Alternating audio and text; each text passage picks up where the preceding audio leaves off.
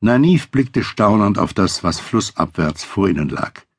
Die weiße Brücke, die mit milchigem Schimmern in der Sonne glänzte. Noch eine Legende, dachte sie mit einem Blick auf den Behüter und die Aes Sedai, die vor ihr herritten. Noch eine Legende, und sie scheinen es nicht einmal zu bemerken. Sie beschloss, ihr Staunen nicht zu zeigen, wenn sie hersahen. Sie werden lachen, wenn sie mich wie eine Landpomeranze gaffen sehen.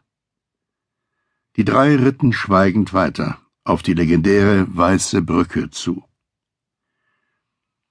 Seit jenem Morgen, nach der Flucht aus Shada Logot, als sie Moraine und Lan am Ufer des Arenelle gefunden hatte, hatte sie sich kaum jemals richtig mit der Aes Sedai unterhalten.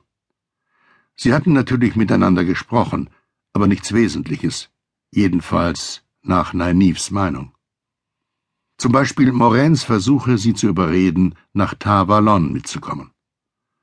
Tavalon. Sie würde, wenn nötig, dorthin gehen und sich ausbilden lassen, aber nicht aus den Gründen, an welche die Aes Sedai glaubte. Wenn Moraine Unheil über Egwene und die Jungen gebracht hatte, Manchmal dachte Naiv unfreiwillig daran, was eine Seherin mit der einen Macht alles anfangen konnte. Sobald sie sich jedoch bei diesem Gedanken ertappte, verglühte er in aufflammendem Zorn. Die Macht war eine schmutzige Sache. Sie wollte nichts damit zu tun haben, nur wenn es gar nicht anders ging. Die verfluchte Frau wollte von nichts anderem reden als davon, dass sie zur Ausbildung nach Tavalon gebracht werden sollte. Wie wollt ihr sie denn überhaupt finden? fiel ihr ihre Frage wieder ein.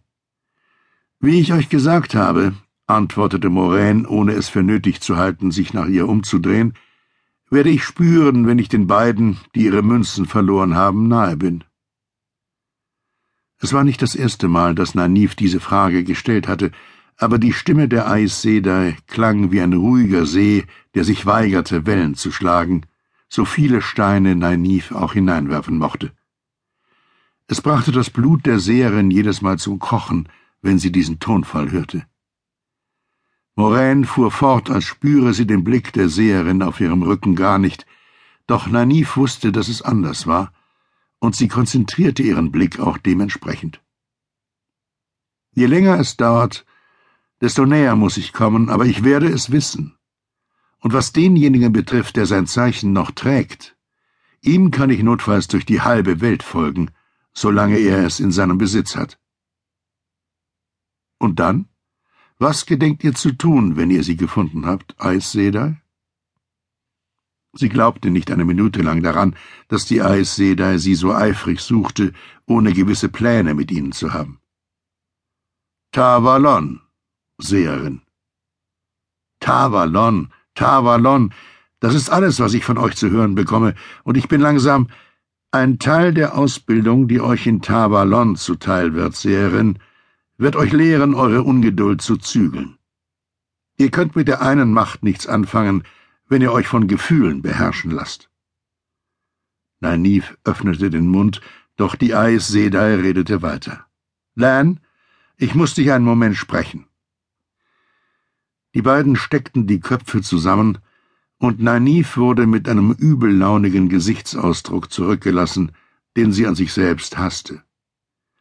Er war oft zu sehen, wenn die Aes Sedai entschlossen von ihren Fragen auf etwas anderes ablenkte, die Fallen, die Nynaeve ihr im Gespräch stellte, leicht vermied oder ihrem Toben keine Beachtung schenkte, bis sie endlich schwieg.